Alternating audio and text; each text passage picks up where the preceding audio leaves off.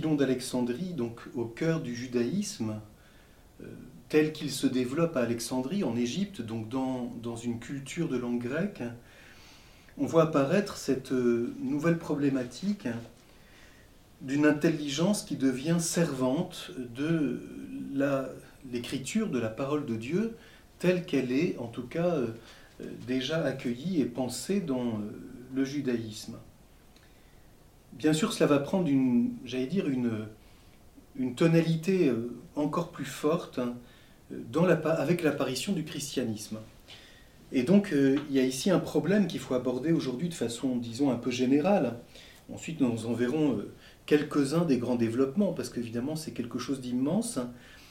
Bien comprendre cette, j'allais dire, cette nouveauté absolue du message chrétien, de l'annonce chrétienne, c'est toute la différence avec euh, euh, l'itinéraire proprement de la philosophie grecque. Euh, quand il s'agit de la révélation judéo-chrétienne, il s'agit d'une, d'une adhésion de foi à une révélation dont Dieu a l'initiative. Et donc il y a un message, il y a une annonce, il y a une réalité transmise aux hommes de la part de Dieu à travers des hommes, dans l'Ancien Testament, euh, des prophètes, euh, des législateurs, des rois, à travers aussi des événements, l'histoire du peuple d'Israël, et quand il s'agit du mystère chrétien, à travers cet événement euh, du mystère du Christ, donc de l'incarnation de Dieu. J'aimerais citer ici une réflexion de Jacques Chevalier dans son Histoire de la pensée, en y apportant peut-être une petite nuance. L'événement du christianisme, c'est ce qu'il dit, a marqué une révolution capitale et sans précédent, non seulement dans l'humanité, mais plus particulièrement dans la pensée humaine, voire dans la philosophie. Donc on voit bien révolution capitale et sans précédent, c'est-à-dire quelque chose d'entièrement nouveau, qui ne se situe pas en référence d'abord à une tradition humaine, une, tradition religieuse, une culture humaine. Il y a donc déjà quelque chose sur lequel nous reviendrons bien sûr, mais la, dimension universelle du message judéo-chrétien, puisqu'il s'agit d'un salut adressé à tous les hommes de la part de Dieu, certes à travers, euh, dans l'Ancien Testament, l'histoire d'un peuple, mais euh, dans le Christ et à travers le mystère de l'Église qui va naître du Christ, ce message s'étend et est adressé à tous les hommes. On sait combien cette réflexion sera marquante, en particulier dans les épîtres de Saint Paul. Donc, euh, je crois que cette réflexion de Jacques Chevalier est intéressante, mais j'y apporterai une nuance. Avant ce qu'il appelle l'événement du christianisme, il s'agit d'abord de l'événement du Christ lui-même. Parce que le christianisme, qui comporte des éléments de culture humaine, c'est-à-dire la manière dont euh, le message chrétien s'est incarné dans des euh, réalisations, qu'elles soient euh, littéraires, philosophiques, théologiques, artistiques, etc.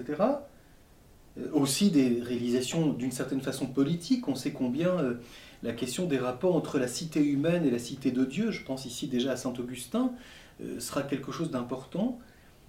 Donc au-delà du christianisme, c'est d'abord l'événement du Christ lui-même qui donne naissance à la culture chrétienne, au christianisme. Autrement dit, il y a ici une problématique différente de la seule démarche de la philosophie grecque, qui certes naissant au sein d'une culture, d'une langue et au sein de diversité, puis avec toutes les vicissitudes de l'histoire, euh, c'est peu à peu décanter des particularismes pour réfléchir euh, sur la dimension proprement de l'homme. Notamment, nous avions vu l'importance de Socrate dans ce domaine. Quand il s'agit du christianisme, euh, il ne s'agit pas ici d'abord d'une culture au sein de laquelle il faudrait, à travers une démarche rationnelle, s'élever à un universel. Il s'agit d'un événement historique de quelqu'un qui, parce que étant homme, il est, il se dit et est reconnu dans la foi comme Dieu, s'adresse à tous les hommes. Et donc la question n'est pas d'une culture qui, de particulière, devient universelle, mais d'un événement qui, tout en étant particulier, a une portée d'emblée universelle. Et voilà pourquoi cela va susciter, euh, Chevalier a raison de souligner que ça, ça apporte une révolution capitale pour l'humanité. Donc l'événement lui-même dans l'histoire des hommes est quelque chose d'essentiel, mais aussi c'est un événement pour la pensée humaine. Parce que la pensée humaine est alors confrontée non pas à d'abord son rôle critique, d'instance critique, qui cherche la vérité au-delà de, des événements et des expériences limitées que tout homme peut avoir, mais d'une pensée qui se trouve confrontée à une réalité à laquelle elle adhère dans la foi et qui réclame d'elle une autre attitude que l'instance critique rationnelle. Il y a ici un point sur lequel nous reviendrons euh, progressivement, car c'est bien évident que l'explicitation de cette problématique se fera de façon très euh, tout au long du temps, à travers les premiers balbutiements des apologistes chrétiens, puis les pères de l'Église, les grands théologiens médiévaux et toute la période moderne qui va incessamment reprendre ce problème jusque dans la pensée de l'idéalisme allemand. Donc c'est d'abord l'événement du Christ lui-même qui, j'allais dire, a suscité dans la communauté chrétienne, c'est-à-dire dans ceux qui se reconnaissent les disciples du Christ, une réflexion sur le caractère de cette nouveauté et de ce message, de cette annonce de ce quelqu'un venu au milieu des hommes. Et c'est pour ça que au sein même de la révélation, telle qu'elle nous est transmise à travers les écrits euh, sacrés, donc l'écriture, les livres bibliques, dans la révélation elle-même, il y a déjà un élément de réflexion théologique qui consiste à se demander qui est le Christ. Quelle est la nouveauté de cette présence?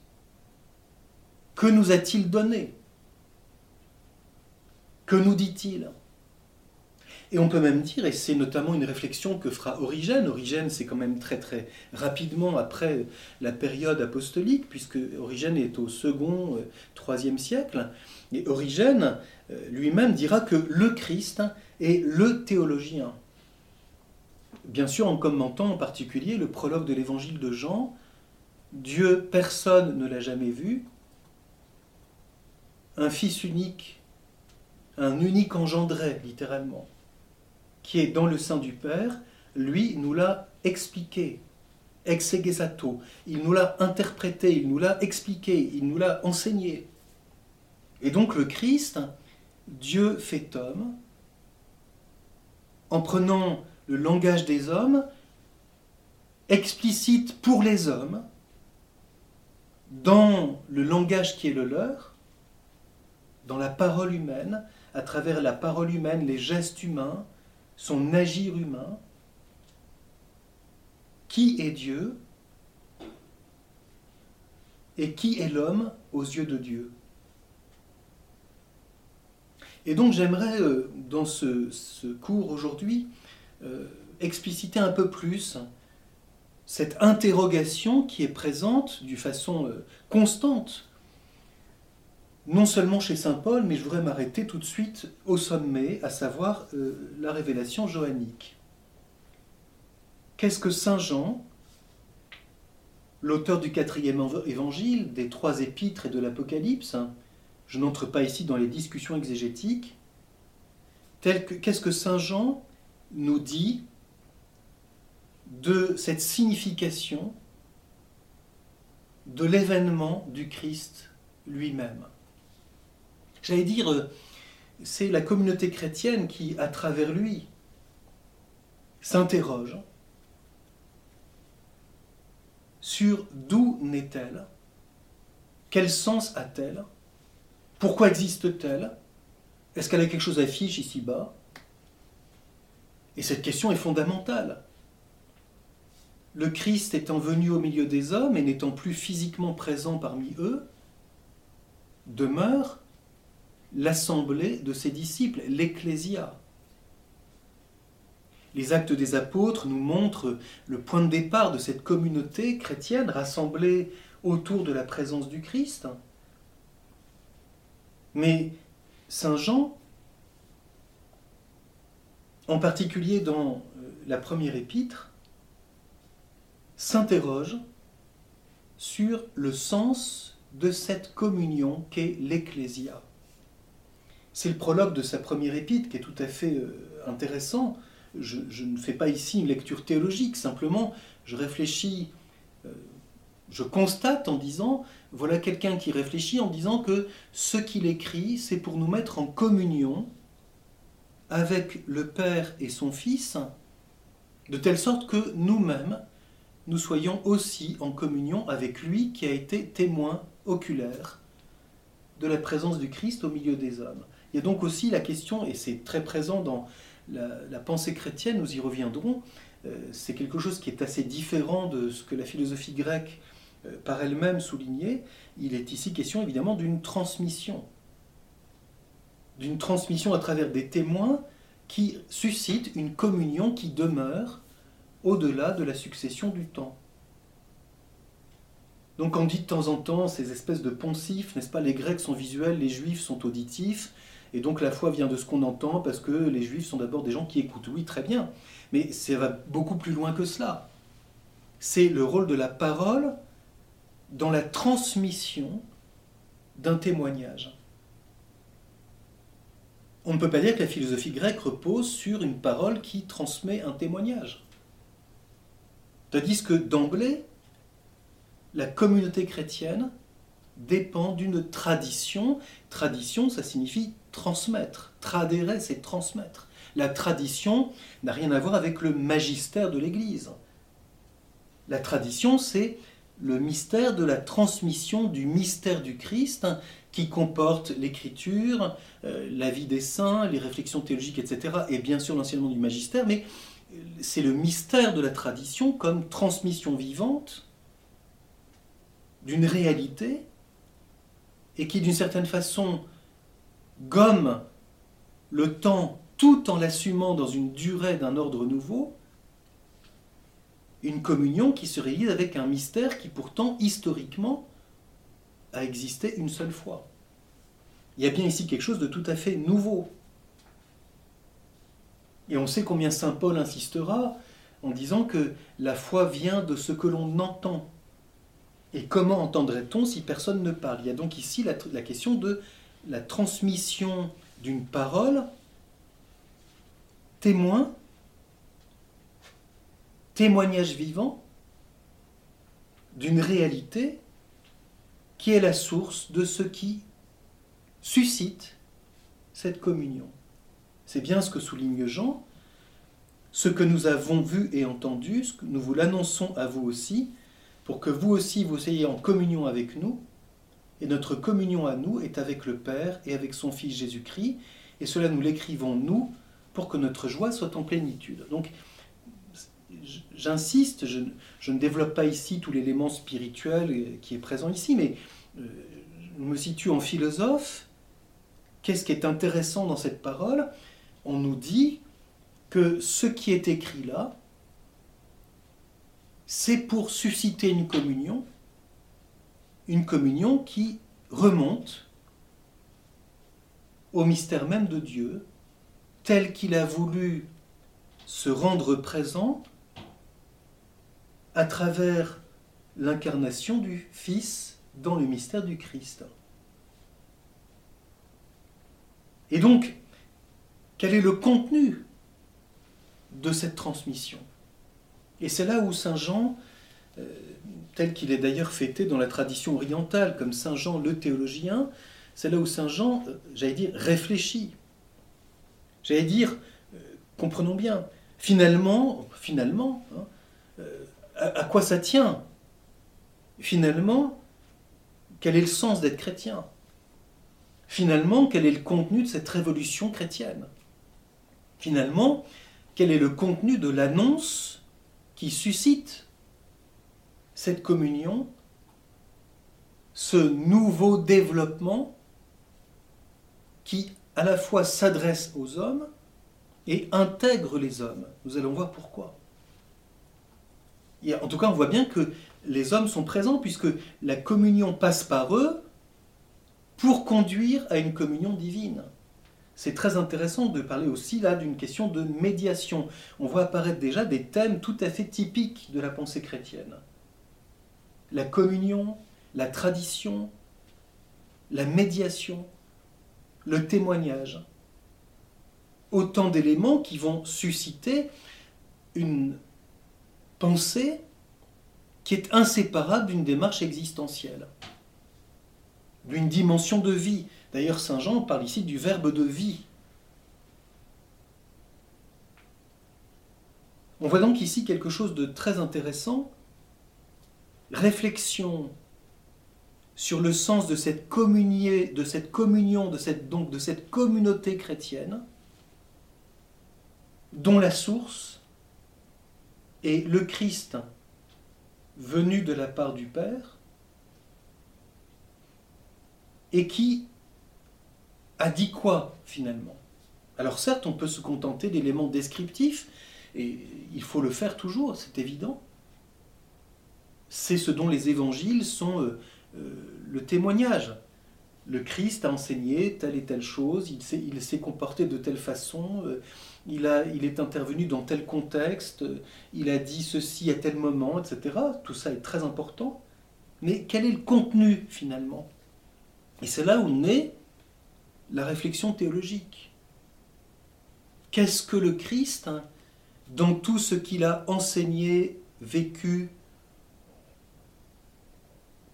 tout ce dont elle a été le témoin jusque dans sa passion, sa mort et sa résurrection, qu'est-ce qu'il a finalement dit Qu'a-t-il révélé Et ce qui est très beau, c'est que Saint Jean nous donne deux axes qui, d'une certaine façon, contiennent toutes les orientations de la sagesse théologique et viennent chercher dans l'intelligence humaine quelque chose dont elle est capable et dans le cœur humain quelque chose dont il est capable. Je pense ici euh, très rapidement à une réflexion récente à propos de, euh, du philosophe Blaise Pascal. Euh, nous avons fêté l'année dernière les 400 ans de Pascal et euh, ont été remis en lumière à cette occasion certaines choses euh, de la manière dont Pascal, dans un contexte qui est le sien, a finalement essayé de résumer ce qu'il a appelé la proposition chrétienne. Je n'entre pas dans les détails. Mais enfin, si la proposition chrétienne est le discours janséniste, je ne suis pas sûr que ça remonte le moral. S'il s'agit d'abord de dire que l'homme n'est que mauvais et qu'il faut lui, lui, mettre le nez dans sa nullité pour que, loin des illusions contemporaines, il voit qu'il a enfin besoin de se retrouver sauvé, c'est très bien, mais je ne suis pas sûr que ce soit très sexy.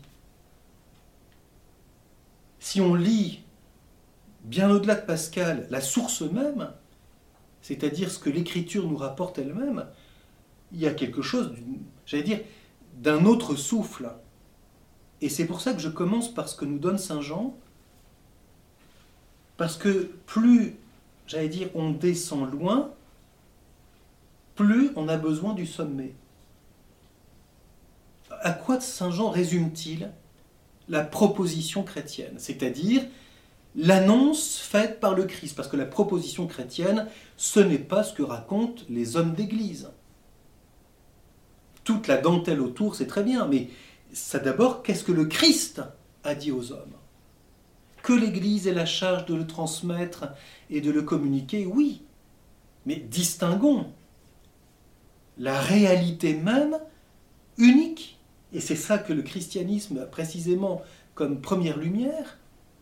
Il n'y a pas que des intermédiaires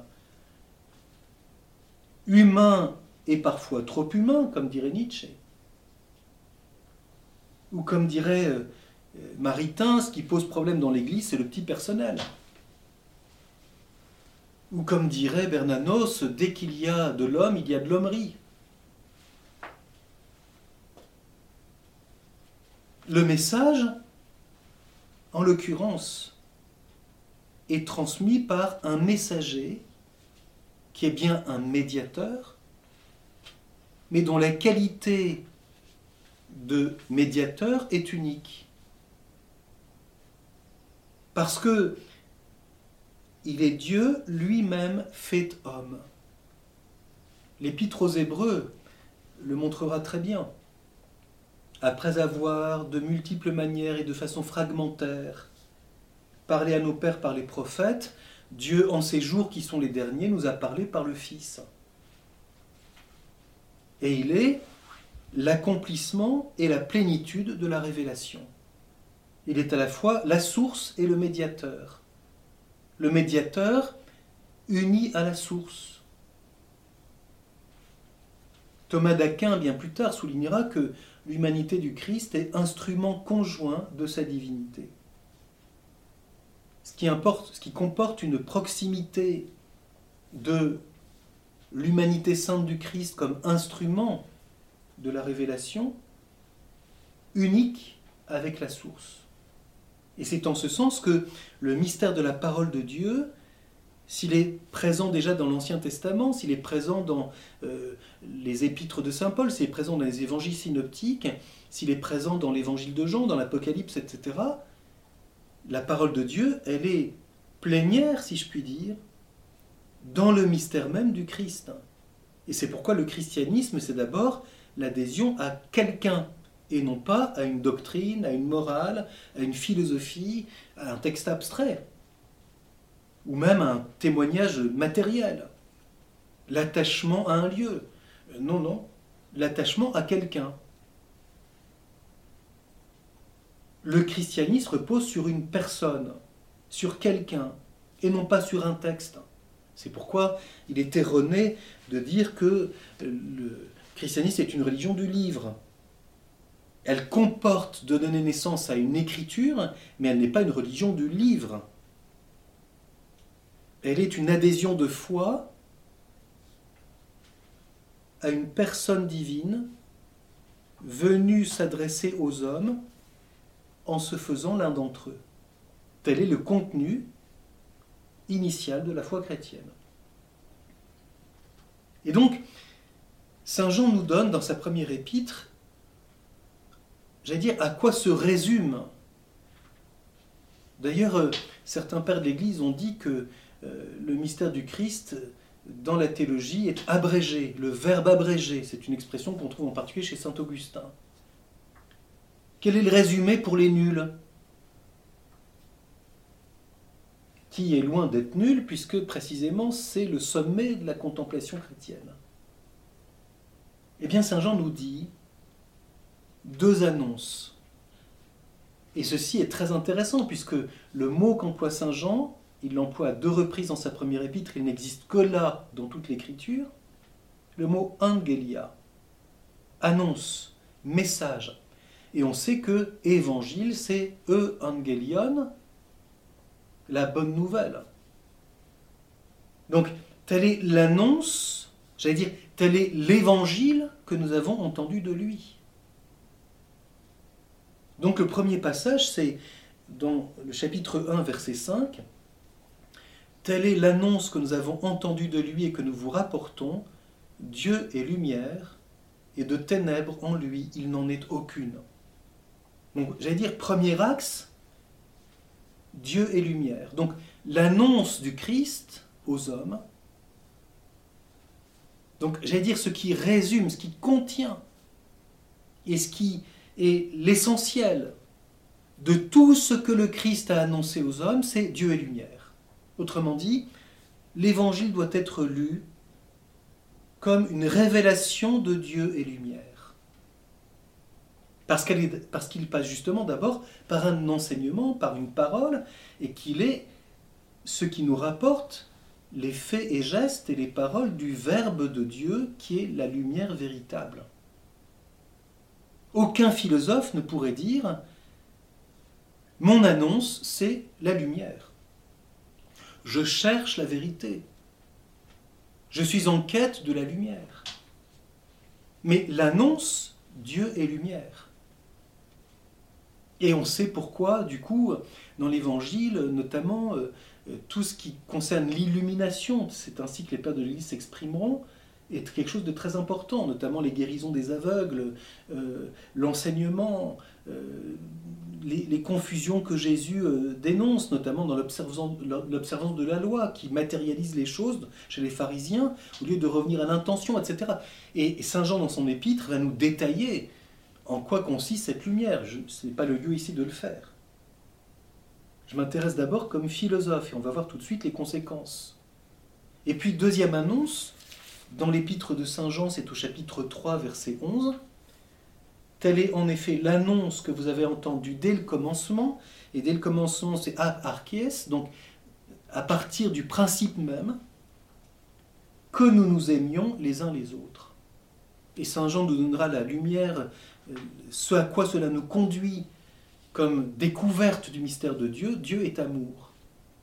Mais ça commence par une annonce qui est l'exigence de l'amour à l'égard des autres et qui consiste bien de fait dans le nouveau commandement que le Christ a enseigné.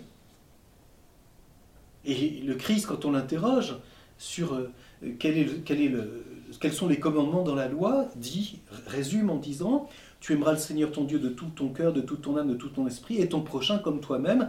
À cela se, résume toute la loi et les prophètes. Donc on voit bien, Dieu est lumière, et que nous nous aimions les uns les autres, qui va comporter la découverte intérieure que Dieu est amour. Et le mot que Saint Jean emploie ici, bien sûr, c'est le mot agapan, hein, le verbe agapan, aimer de l'amour d'agapé, dont il nous dira dans l'Évangile que l'analogie pour nous en approcher, c'est la filia, c'est une analogie. L'agapé est un amour dont Dieu s'aime lui-même et auquel il nous donne de participer, qui est une amitié divine, mais il ne se ramène pas à l'amitié humaine. Un amour dont le Christ est à la fois le modèle et la réalisation parfaite, puisque Saint Jean nous dit un peu plus loin,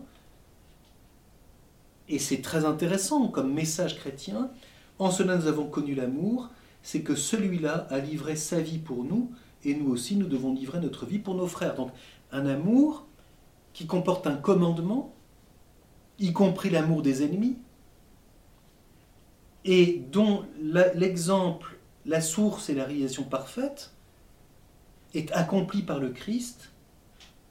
C'est lui qui nous révèle quel est cet amour. En cela, nous avons connu l'amour, pas autrement. Celui-là a livré sa vie pour nous. Et donc, la foi chrétienne est ici tout entière, c'est ici le kérigme. Il est né, mort et ressuscité pour les hommes. Et ce qui est très beau, c'est que Saint Jean ne nous donne pas ici tout de suite la question de la résurrection. Il nous, il nous ramène à cet événement dont la résurrection sera le fruit, qui est le Christ a livré sa vie par amour. Ce que je peux analogiquement, comprenons bien, saisir comme philosophe. On sait ce que Saint Paul dira. Peut-être à la rigueur donnerait-on sa vie pour un homme de bien. Peut-être. C'est le héros. On sait combien cela est présent notamment, nous l'avions vu déjà chez Homère. Peut-être cela vaut-il la peine de donner sa vie pour ça? Le philosophe peut poser cette question. Mais alors là, je l'ai sous les yeux. Et Saint Paul, on le sait, ajoute, la preuve que Dieu nous aime, c'est qu'il nous a, il est, il est mort pour nous alors que nous étions encore pécheurs. Donc on est tous des salopards, et malgré ça, il a livré sa vie pour les hommes. Ce qui est le témoignage d'un amour totalement gratuit. Ce qui, comme tel, échappe à l'expérience philosophique parce que nous savons qu'en aimant, l'homme s'agrandit. C'est un thème qui sera récurrent dans toute la pensée chrétienne. Y a-t-il un amour qui ne soit qu'amour, un amour qui soit totalement gratuit, un amour qui soit un pur amour? Oui, en Dieu. Et donc on voit ici l'annonce. L'annonce, c'est d'une part Dieu et lumière, c'est, j'allais dire, toute la ligne de l'enseignement, de la foi, qui est aussi bien contemplatif que pratique. Et toute la ligne, j'allais dire pratique, du don de notre vie par amour, qui comporte le service, la miséricorde, etc., etc., dont l'exemple et la mesure est le Christ offert sur la croix. Donc, quand un crucifix, on sait combien hein, ceci a marqué les débuts du christianisme et continue aujourd'hui de le marquer symboliquement, hein, l'enseigne telle que l'enseigne des légions romaines, n'est-ce pas, qui marchait à la tête des combattants, on sait que l'enseigne hein, du combat, c'est la croix. Pourquoi? Parce qu'elle est, est portée en étendard comme exemple et lieu de rassemblement de ce que signifie le mystère chrétien et le christianisme, c'est livrer sa vie par amour. À cela se résume le mystère chrétien. Alors pourquoi ceci est-il tout de suite capable euh, de susciter une interrogation de l'intelligence et de la pensée? Parce que ces deux voies assument et rejoignent quelque chose de fondamental. D'une part, et d'autre part, contiennent l'attente ultime dont l'homme peut avoir la nostalgie, voire le désir. Le premier axe, c'est Dieu est lumière, mais bon sens est bien sûr. Au commencement, Dieu crée le ciel et la terre, Dieu dit que la lumière soit. Et donc, toute la ligne de la pensée, c'est de que la lumière soit à Dieu et lumière. La lumière, l'axe fondamental par où la foi rejoint l'intelligence capable de lumière, c'est-à-dire capable du vrai, parce qu'elle-même est lumière. Il y a ici à la fois les voies réalistes, je dirais de style aristotélicien. L'intelligence est comme lumière, dit Aristote, et elle a quelque chose d'une parenté avec Dieu qui est lumière en cherchant la vérité. Et aussi toute la voie dite d'intériorité, nous verrons ça avec Saint Augustin, avec tout le danger de, quand on parle de la participation, d'oublier la distinction entre l'intelligence humaine lumière et Dieu est lumière. On retrouvera ça jusque dans l'idéalisme allemand. On ne peut pas diviniser l'intelligence humaine. On ne peut pas diviniser la lumière du monde physique, mais on dit que la lumière, depuis le monde physique jusqu'à Dieu et lumière, révélée dans le Christ, dans ce qu'il a d'ultime, en assumant l'analogie philosophique Dieu et lumière, voilà une ligne qui va marquer toute la pensée chrétienne, du point de départ, sous toutes ses modalités. Par exemple, la lutte contre les hérésies, c'est Dieu et lumière. L'apologie ce qu'on appelle les apologistes chrétiens du début, les apologistes grecs, je pense à Origène, à Saint Justin, que nous évoquerons la fois prochaine. L'apologie au grand sens du terme, c'est une recherche de la vérité, notamment contre les ennemis. On, sait l'importance du traité d'Origène contre Cels. Euh, j'allais dire, les ennemis du christianisme ont obligé les chrétiens à défendre une vérité. Parce que Dieu est lumière. Et on sait combien le thème de la lumière euh, assume ici toute la pensée grecque. Nous l'avions vu en particulier euh, en évoquant la pensée d'Homère. Et puis, ceci contient ce qu'il y a d'ultime. Dieu est lumière, le philosophe peut le dire par analogie. Et ceci comporte une adhésion nouvelle dans la foi qui va réclamer une nouvelle explicitation dans le mystère du Christ. Je cite la phrase du prologue de l'évangile de Jean. Le Verbe est la lumière véritable qui éclaire tout homme venant en ce monde. Et là, tout de suite, il y a ici quelque chose d'important à souligner. Le regard chrétien posé sur l'intelligence humaine comme telle. Le Verbe est la lumière véritable qui éclaire tout homme venant en ce monde. Il y a donc un lien naturel, fondamental à la foi. J'allais dire qui, qui est antécédent à la foi entre l'intelligence humaine capable du vrai et le mystère de Dieu lumière tel qu'il est explicité par le Christ, dans le Christ, et qu'il ouvre la révélation du mystère trinitaire.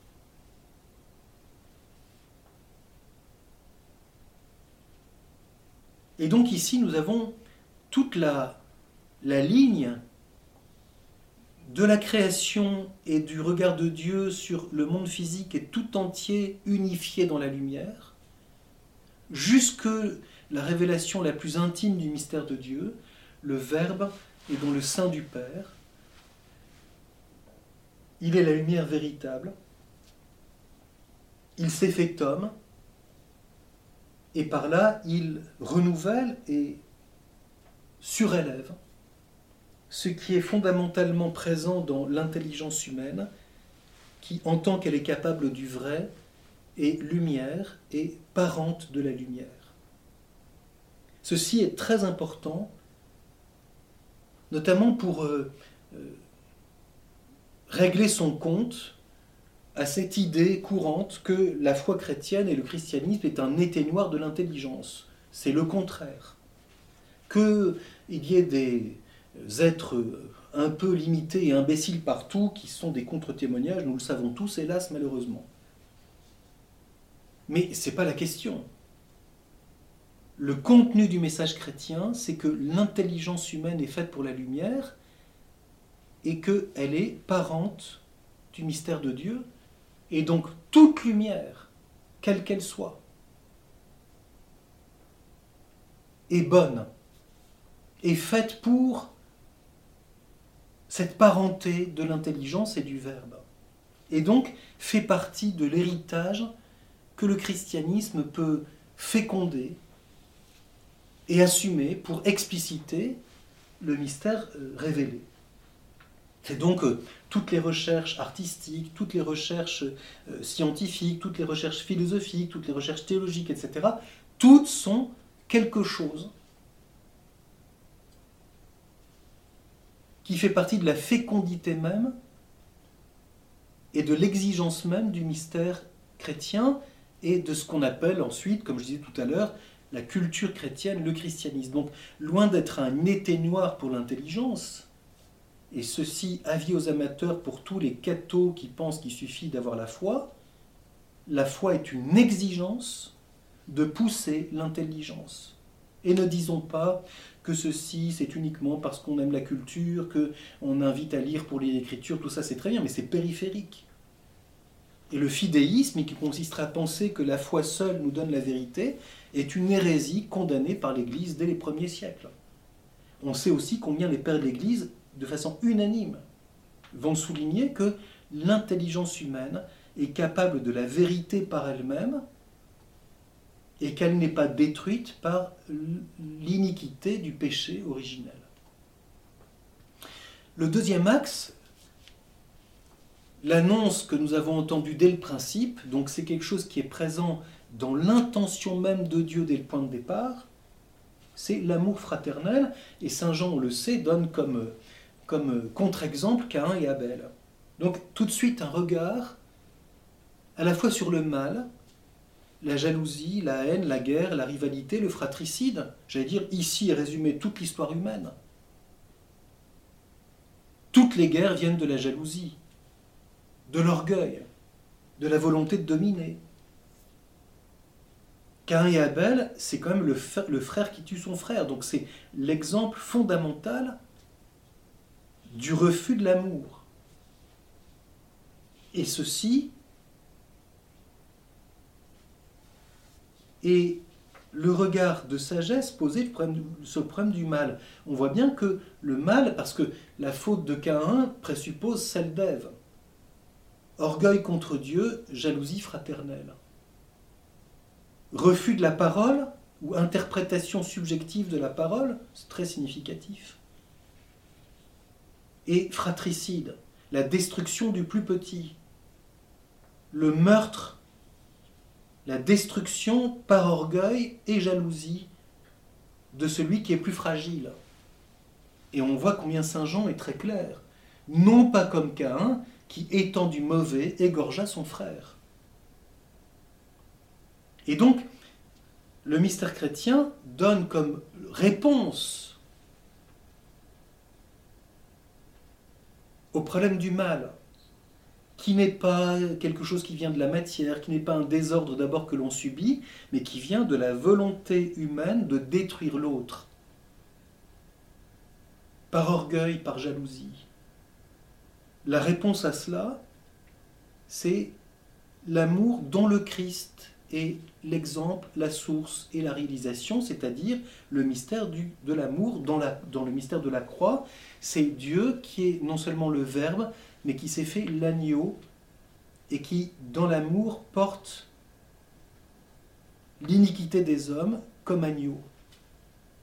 On sait que c'est le regard premier de Jean-Baptiste sur le Christ, c'est le moment dans où le peuple d'Israël, en Jean-Baptiste, reconnaît dans le Christ le Messie, c'est l'agneau de Dieu. Voici l'agneau de Dieu, c'est la réponse à la question d'Isaac posée à Abraham dans la Genèse, où est l'agneau pour le sacrifice, mon Père? Voici l'agneau de Dieu. Quelle est la réponse de Dieu au problème du mal? On voit donc ici les deux grands axes de toute la pensée.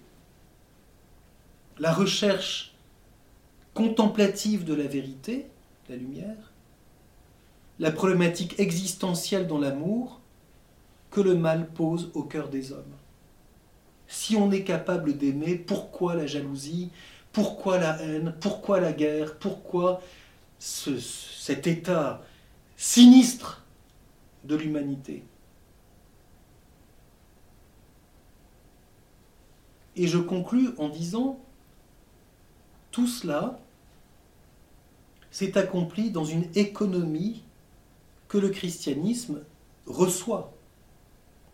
D'abord, l'histoire du peuple d'Israël qui prépare le mystère du Christ. Donc, une conduite de Dieu dont les pères de ont toujours dit qu'elle était une pédagogie, et on retrouve ça chez Saint Paul, la loi est un pédagogue, une pédagogie qui prépare les hommes à cet événement du Christ qui s'est rendu présent au milieu des hommes en portant l'iniquité des hommes, il s'est fait l'agneau et il leur a enseigné la vérité. Il est donc à la fois témoin de la miséricorde et témoin de la lumière. Et donc il y a ici une question fondamentale sur laquelle nous reviendrons. Pourquoi cette économie de la révélation? Pourquoi l'incarnation? Pourquoi la parole de Dieu? Dieu aurait pu faire tout autrement, et c'est ainsi qu'il a procédé. Pourquoi? Et c'est de là que va naître une exigence nouvelle de coopération de l'intelligence avec la révélation. Dieu s'est adressé aux hommes en se servant de la parole humaine. Il réclame donc que dans la foi, l'intelligence humaine cherche à la fois la signification, la vérité et l'intention qui porte cette parole. Et c'est ainsi que naît la théologie. Quand le Christ nous dit telle chose, que nous dit-il de vrai au sujet de Dieu? Et si, pour le croyant, le Christ est Dieu lui-même fait homme pour parler aux hommes, qu'est-ce que Dieu dit de lui-même dans le Christ aux hommes qui réclament leur coopération, à la fois existentielle, c'est une parole de vie, qui réclame un engagement, et une réponse intelligente, quel est le contenu l'intelligibilité, la signification de ce qu'il dit? C'est bien là que naissent à la fois, on pourrait dire, tous les développements de la vie chrétienne et tous les efforts théologiques qui vont assumer au service de la parole de Dieu tout ce dont l'intelligence humaine est capable comme recherche de la lumière.